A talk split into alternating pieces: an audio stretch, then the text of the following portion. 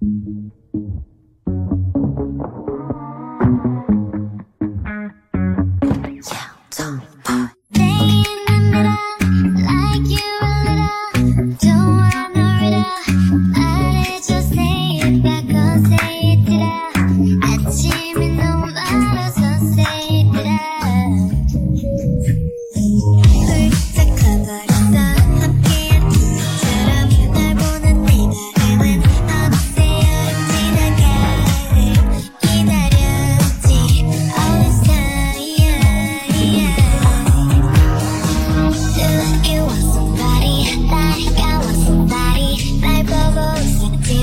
do you think about me now?